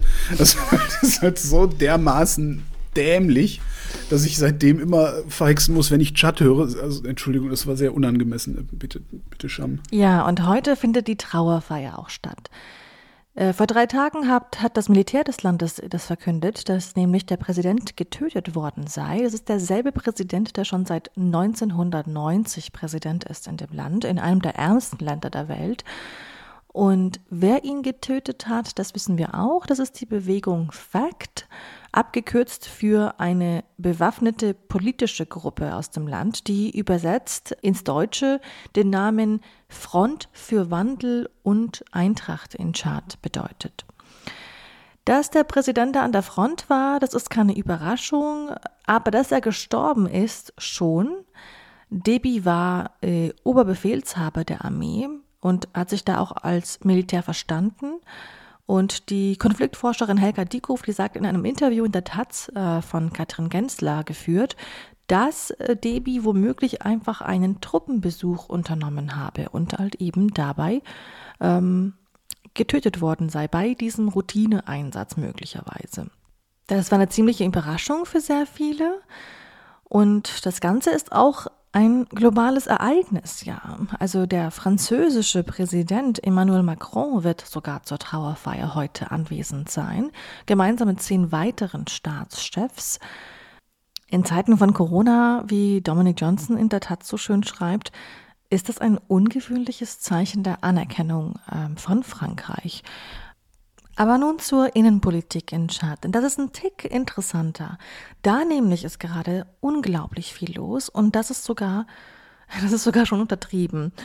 Denn es ist so, die Verfassung des Landes hat ganz klare Regeln für den Fall, dass der Präsident des Landes, äh, und ich zitiere, aus welchem Grund auch immer, Zitat Ende, sterben würde, falls dieser Fall eintritt, dann übernehme der Parlamentspräsident übergangsweise das höchste Staatsamt und dann sollen nach 90 Tagen Neuwahlen stattfinden.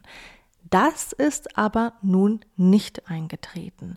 Stattdessen übernimmt Debis Sohn General Mohammad Idris Debi die Macht und das für bis zu 18 Monate, für eine verlängerbare Zeit von 18 Monaten. Am Mittwoch verkündete man auch eine Art Übergangscharter, die dem neuen Präsidenten, also dem Sohn des ehemaligen Präsidenten, so manches erlaubt, wie beispielsweise die Ernennung einer neuen Regierung oder eines neuen Parlaments. Das Land natürlich und vor allem das Parlament sind aufgelöst und die Kritikerinnen im Land selbst sprechen sogar von einem Putsch. Manche Expertinnen sagen auch, hier geht es eigentlich nur darum, dass die Macht innerhalb der ethnischen Gruppe der Sagawa, zu dem nämlich ähm, der Sohn des Präsidenten, also Mohammad Idris Debi und der ehemalige Präsident, äh, zu denen sie zugehören, ähm, es geht eigentlich nur darum, dass diese Macht innerhalb dieser ethnischen Gruppe behalten wird. Die FACT, beziehungsweise jetzt die Front für Wandel und Eintracht in Tschad, ähm, die den Präsidenten getötet hat, die will nun nach einer kurzen Trauerzeit, die sie einhalten wollten, wieder den Kampf aufnehmen. Ähm, ganz kurz zu dieser Gruppe, also da könnte ich tatsächlich eine ganze Stunde dazu sagen, aber ähm, nur für, den, für die Einordnung ganz kurz. Äh, diese Gruppe, diese bewaffnete Gruppe hat vorher in Libyen gekämpft. Die gibt es seit einigen Jahren und sind meist Angehörige des tschadischen Tubu-Volkes. Ähm, so, aber nicht nur die Fact äh, will dem neuen selbst erkorenen Präsidenten den Kampf ansagen, sondern das Ganze hat jetzt auch die Wut von ganz vielen anderen Gruppen auf sich gezogen, sondern auch weitere bewaffnete Gruppen haben der Fakt ihre Solidarität bekundet und ihre Unterstützung zugesagt. Auch zivile Gruppen sind aufgebracht über die momentane Situation. Es sei alles verfassungswidrig und monarchisch und das dürfe so nicht bestehen bleiben. Das unglaublich Gefährliche an dieser Situation ist auch, also an dieser innenpolitischen Krise in dem Land ist auch, dass das wahrscheinlich der Boko Haram und inzwischen auch jetzt ISIS, ähm, die auch sich in der Region und in Tschad ähm, aufhält, dass das denen sehr gelegen kommt. Die islamistischen Terrorgruppen, die verüben immer wieder Anschläge und Selbstmordattentate in der Gegend des Tschadsees. Ähm, Boko Haram hatte erst vor einem Jahr die blutigste Angriffsserie seit Jahren durchgeführt. An einem einzigen Tag starben mindestens 162 Soldaten bei Angriffen in Nigeria und Tschad rund um diesen äh, Tschadsee. Damals sprach der Präsident über den schwersten Angriff auf Tschads Armee in seiner 30-jährigen Amtszeit. Und das, obwohl die Armee des Landes als eine der stärksten Armeen in der Region gilt.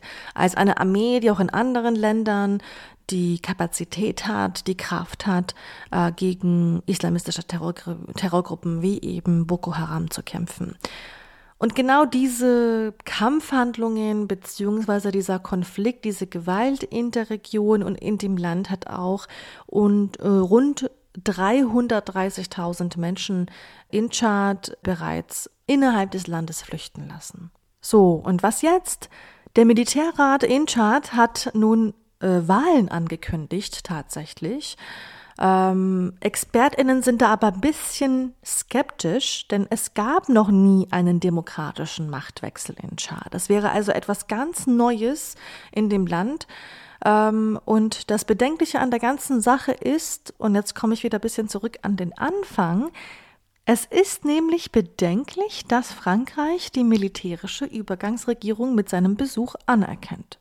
Das bedeutet, und das sagt Helga Diekhoff, äh, die politische Opposition habe nun so gar keine Möglichkeit, sich zu äußern und steht nicht nur in Opposition zur aktuellen Regierung im Land, sondern eben auch zu Frankreich. Das ist eine Dynamik auf jeden Fall, die das Land bereits schon kennt ähm, und die mich auch an, ja, an eine kolonialistische Dynamikverteilung oder nach Machtverteilung erinnert.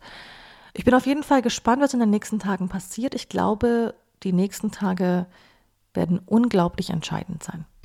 Da fragst du dich doch wirklich immer wieder, ist solche Art Außenpolitik, wie Frankreich sie da gerade betreibt, ist das Absicht oder ja, peilen die einfach nicht, was sie da anrichten? Das frage ich mich. Also man soll ja, ne, Hanlons Razor, man soll nie mit Bösartigkeit erklären, was sich durch Dummheit erklären Dummheit erklären lässt. Ja. Ähm, ja. Sind die so unachtsam? Sind die, ist denen alles nur noch egal oder sind die einfach wollen die das so?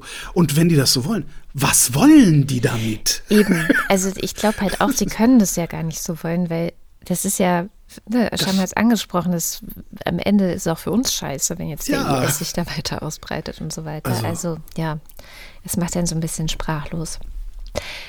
Zeit für meine gute Nachricht. Und danach gibt es was zu spielen. Und diese Woche kommt die gute Nachricht vom Kaffee. Ist ja ein wichtiges Thema für viele Menschen. Ähm, die gute Nachricht lautet, der Kaffee wird überleben. Jetzt fragst du dich, hä? Ja, das, wieso auch nicht? Hä? Wieso auch nicht? der Klimawandel, der Klimawandel hat Kaffee bedroht. Jetzt nicht allen Kaffee, ne? so ich sag mal, hm. die Durchschnittsplörre, die man überall kaufen kann, die wird wahrscheinlich vom Klimawandel sogar profitieren. Also da das heißt, die wird weiterhin vom Welthandel bedroht. Die, die, die Anbauflächen für Durchschnittskaffee werden wahrscheinlich zunehmen, aber für den äh, High-Quality-Coffee, wie es in dem Artikel der BBC heißt, also Kaffee, der ähm, eine bessere Qualität hat, der von Baristas zum Beispiel bevorzugt Baristen? wird. Genau. ähm, der eine bestimmte äh, Nuance oder Note mitbringt. Ähm, Und den also, es garantiert nicht im Supermarkt gibt. Das weiß ich nicht. Ähm, jedenfalls solch hochqualitativer Kaffee war bedroht. Das hat eine Studie äh, herausgebracht, die unter anderem das Potsdam Institut für Klimafolgenforschung auch auf seiner Seite ähm, kurz erzählt hat. Und es ist nicht nur für Baristas doof oder für bestimmte Kaffeeliebhaber, also so Nerds, die es ja hierzulande gibt, die dann bestimmte Ich, fruchtige ich glaube Sorten übrigens, ich, ausprobieren. man, muss, man, man muss kein Kaffee-Nerd sein, um guten Kaffee zu schätzen zu Ja. wissen. Was ist denn, heißt, ist das, was, was genau war denn da bedroht? Irgendwie die Sorte, also die Robusta, weil daraus wird ja im Wesentlichen dieser, dieser Billigkaffee gemacht. Genau, es ging um Arabica. Arabica war bedroht und ist jetzt nicht mehr, genau. Genau, also Okay. nein, nein, nein, nein, nein, Nein? nein, nein. Also erstmal sind Ich halte mich ähm, raus. Ich Genau, Käffchen. ich erzähle einfach mal. Ähm, erstmal sind also von diesem High Quality Coffee ähm, sind also hochqualitativen Kaffee waren bis zu 50 Prozent der Sorten generell bedroht, weil es zu heiß für sie wird oder Ja. zu viel regnet. Und Klimawandel bringt jetzt nun mal leider beides. Ne? Also je nachdem, an welchem Ort man ist. Ähm, das ist die Kurzzusammenfassung. Die gute Nachricht ist aber, dass man durch Zufall eine Sorte gefunden hat, eine alte Kaffeesorte, Coffea stenophylla, die man vergessen hatte, dass es die gibt, ähm, die man vor 100 Jahren angebaut hat und die sehr robust ist. Deswegen wächst die einfach so wild in verschiedensten Ländern. Und ähm, die hat man jetzt wiederentdeckt und hat die so, wie, wie werden sie genannt, ähm, einem Panel of Coffee Connoisseurs vorgesetzt. Kaffeesommeliers sozusagen. Genau. Also Kaffee-Feinschmecker haben ähm, die vorgesetzt bekommen. Und über 80 Prozent der Kaffee-Feinschmecker konnten nicht unterscheiden, ob es sich um Stenophylla oder Arabica handelte. Das Cool. heißt, und diese Sorte wird wahrscheinlich ähm, klimaresistent sein. Also die wächst halt jetzt schon an Stellen, wo anderer Kaffee nicht mehr wachsen würde. Das heißt, jetzt gehen die halt hin und sagen, gut, dann müssen wir jetzt diese Sorte, also müssen wir wieder reintegrieren in unsere Agrarwirtschaft. Das dauert alles ein paar Jahre, aber der BBC-Artikel endet mit äh, der Perspektive, dass in ein paar Jahren, also vielleicht so sieben bis zehn Jahren, ähm, es sein könnte, dass wir diesen Kaffee tatsächlich auch schon im Supermarkt bekommen. Da bin ich immer gespannt. Das ist ja witzig. Und bis dahin, nein, ah, nein, warte. Und wie kommt der Kaffee in den Supermarkt? Welthandel. Und womit betreiben wir Welthandel? Mit Schiffen. Mit Schiffen. Und was war neulich das Problem? Schiff Ein Schiff hat im Suezkanal festgesteckt. So, ich habe zum Ende was zum Spielen mitgebracht. Und zwar vor, vor allem für die Leute, die meinen, es kann ja wohl nicht so schwer sein, ein Schiff durch so einen Scheißkanal zu steuern. Also für so Leute wie mich. Ja? Also für so, so Leute hat CNN einen ähm, nicht wissenschaftlich akkuraten, aber immerhin einen Suezkanal-Simulator gebastelt, wo man das auf einer Webseite mal ausprobieren kann. Du kannst halt ähm, ne, Schrauben, also vorwärts, rückwärts kannst du fahren und du kannst links, rechts lenken und kannst versuchen, ein Schiff, äh, das ungefähr die Trägheit dieser ähm, ähm, Ever Given hat, durch den Suezkanal zu navigieren. Stellt sich raus, ja, Freunde, das sieht vielleicht so einfach aus, aber das kriegst du so nicht hin. Es ist echt so schwer. Ich habe es zuerst am Handy oder? versucht und war dann so froh, dass ich jetzt schaffe ich, jetzt schaffe ich. Und dann auf der Hälfte der Strecke macht es auf einmal so eine komische Wendung, weil der Wind auf einmal so stark und dann zack hängst du wieder fest. Auf dem Smartphone geht das sowieso nicht. Ähm, Ja. Weil die Steuerung auf dem Smartphone viel zu grob ist. Ja. Äh, Auf der Webseite ist die Steuerung wesentlich feiner. Da dann Aber das macht total versucht. Spaß. Da kann man. ich auch und hab's auch nicht geschafft. Bisschen weiter bin ich gekommen, aber schaffen tut man das nicht. Super. Vielleicht kann man das auch gar nicht. Kann natürlich auch sein, dass sie das einfach zur Frustration so programmiert haben. Das ist So wie die Trolldro Trolldrossel Genau. damals. Damit sind wir mit guter Laune am Ende der Sendung. Wir haben heute keinen Faktencheck, weil wie das manchmal so ist, wenn man Leute nicht fest anstellt für Dinge, sondern auf Honorarbasis bezahlt, dann können die nicht immer. Und heute können unsere beiden Faktenchecker leider ja, nicht. dann können wir halt nächste Woche mal nicht, ne? Also ich kann immer. Ähm, Nee, ich meine jetzt in Bezug auf die Faktenchecker. Achso. Äh, Nee, dann wollen wir vielleicht nächste Woche auch einfach mal keinen Fakt. Das meine ich. So, ne? Wenn's dir, wenn, dir, wenn dir das nicht schmeckt, dann hast du halt auch keinen Hunger. Ne? oh Mann, jetzt habe ich ein ganz böses ja, Kindheitserinnerungstrigger-Moment. Schwarze, das ist schwarze freie Mitarbeiterpädagogik. Genau. Und deswegen sind wir direkt bei den Danksagungen. Wer ist denn eigentlich dein Lieblingsfaktencheck? Ich mache ich fertig. Ja, bitte. Mhm. Deswegen sind wir direkt bei den Danksagungen. Also vielen herzlichen Dank für eure großzügige Unterstützung. Ohne euch, also Hörerinnen und Hörer, gäbe es die Wochendämmerung nicht. Wir brauchen eigentlich keine Werbung. Falls es demnächst mal wieder welche gibt, dann klickt euch doch noch schnell ein Abonnement bei Steady.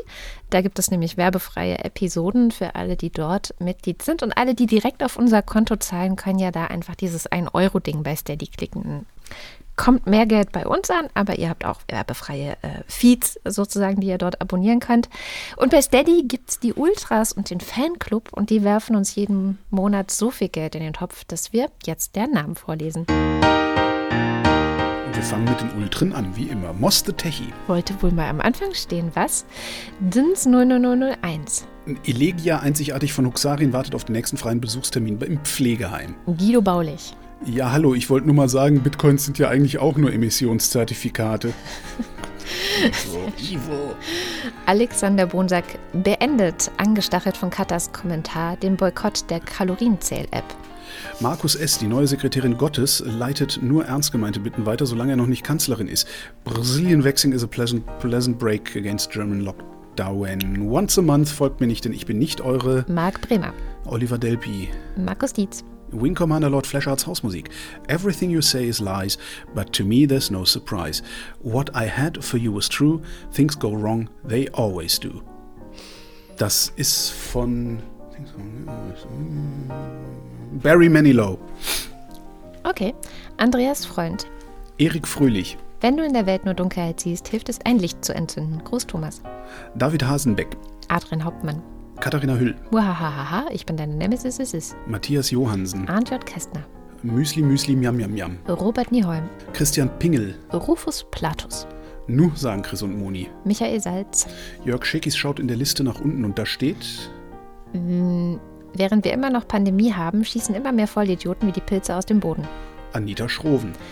Ranjit Siddhartha Schulze. Elias Seichter. Roman Schlauer. Joachim Urlas. Jens Viehweg. Bernd und Froschi W. Möller. Justus Wilhelm. Und der Fanclub. André. Apple Knückarjatz. Julie und Sebastian.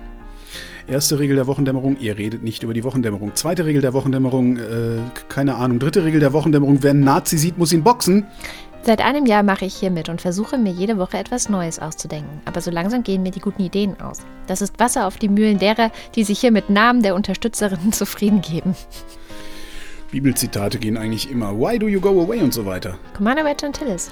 Volker Arendt. Anja und Jan aus Bielefeld. Johanna Bächle. Johannes Bauermann. Thomas Bauer. Florian Beisel. Simone Blechschmidt. Markus Boslett. Kra Kraus Breyer. Klaus Breyer. Daniel Bruckhaus. Mike Bültmann. Muli Banji. Clemens Langhans und Christoph Henninger. Christoph Henninger und Clemens Langhans. Gian Andrea Konzett. Susanne Schulze hat aufgeschnappt. Das Gegenteil von gut ist gut gemeint und hat das Gefühl, bei der Entscheidung der K-Frage in der CDU-CSU war keins von beiden der Fall. Miriam und David. Cristiano del Tauscho. Ja, genau, Joni und Kati, nicht Johnny und Casey, denn Johnny und Casey sind nicht im Fanclub. Bokuwa, Dentaku und so weiter.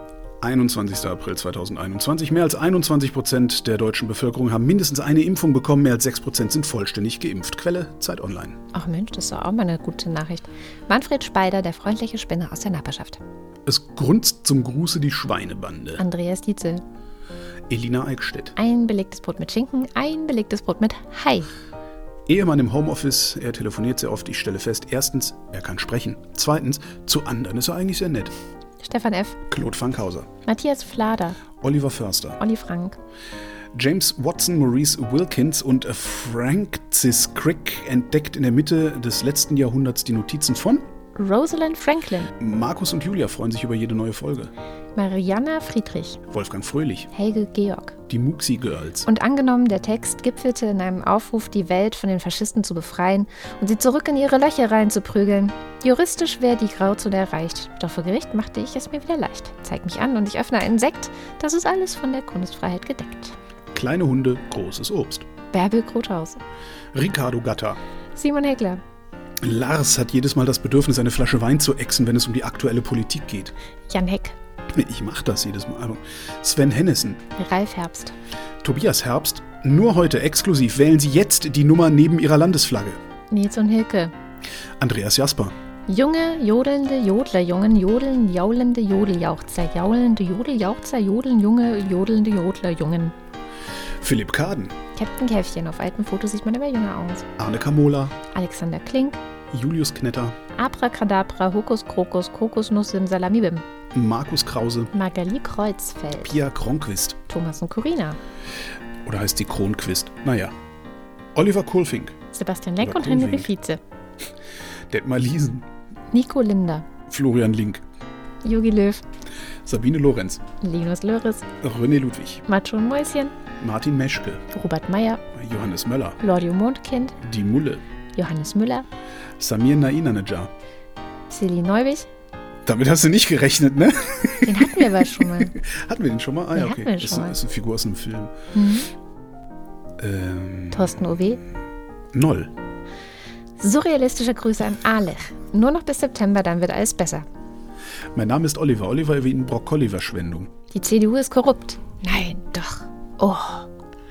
Olli P., Boris Perner, Nora Hoffmann und Peter Schmäler. Josef Porter, Sebastian Quapp. Thilo Ramke, Wilhelm Reich. Ronny Reichenberg, Christian Rohleder. Markus Römer. Ach, Anna Roth. ich kann nicht so gutes R rollen. Sven Rudloff. Ruth Rutz. Oh, jetzt gibst du aber an. FS.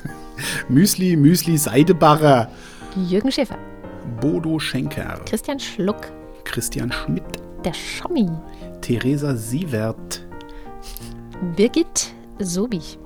Es heißt Noppenstein oder Klemmbaustein, sofern es kein Original-Lego-Baustein ist. Merk es dir endlich, Mensch Eid. Jens Sommerfeld. Im Übrigen bin ich der Meinung, dass Nationalismus keine Alternative, sondern eine Katastrophe ist. Marie Stahn. Christian Steffen. Sabine Stein. Philipp Steinkopf. Susan Martin Stöckert. Michael Sümanek. Moritz Tim. 19, 90 Post, whatever and so on. Johann und Eli hören nur zu und denken nicht und Anna und Gregor sind hocherfreut, denn sie haben keine Termine und leicht einsitzen. Prost! Kati steht endlich mal vom Sofa auf und macht Platz für Joni. Martin Unterlechner. Jan van Finkenreue. Jannik Völker. Stefan Wald. Andreas Waschk. Who controls the British Crown? We, We do. do. Vielen Dank für die schöne Weihnachtskarte. Ja, doch, es funktioniert.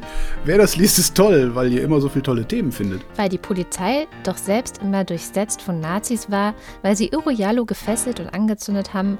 Und wenn du friedlich gegen die Gewalt nicht ankommen kannst, ist das letzte Mittel, das uns allen bleibt, Militanz. Danger Dan. Wir gehen aus, wenn wir nicht zurückkommen, räche unseren Tod. Mein Name ist Ute, wie in Kniescheibenschleim Beutelentzündung.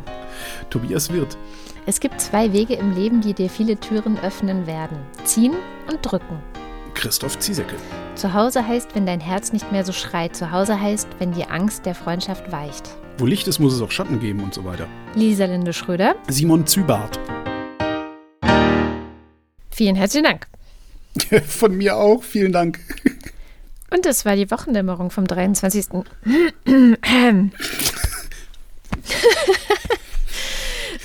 vom April 2021, wir danken für die Aufmerksamkeit. Tschüss.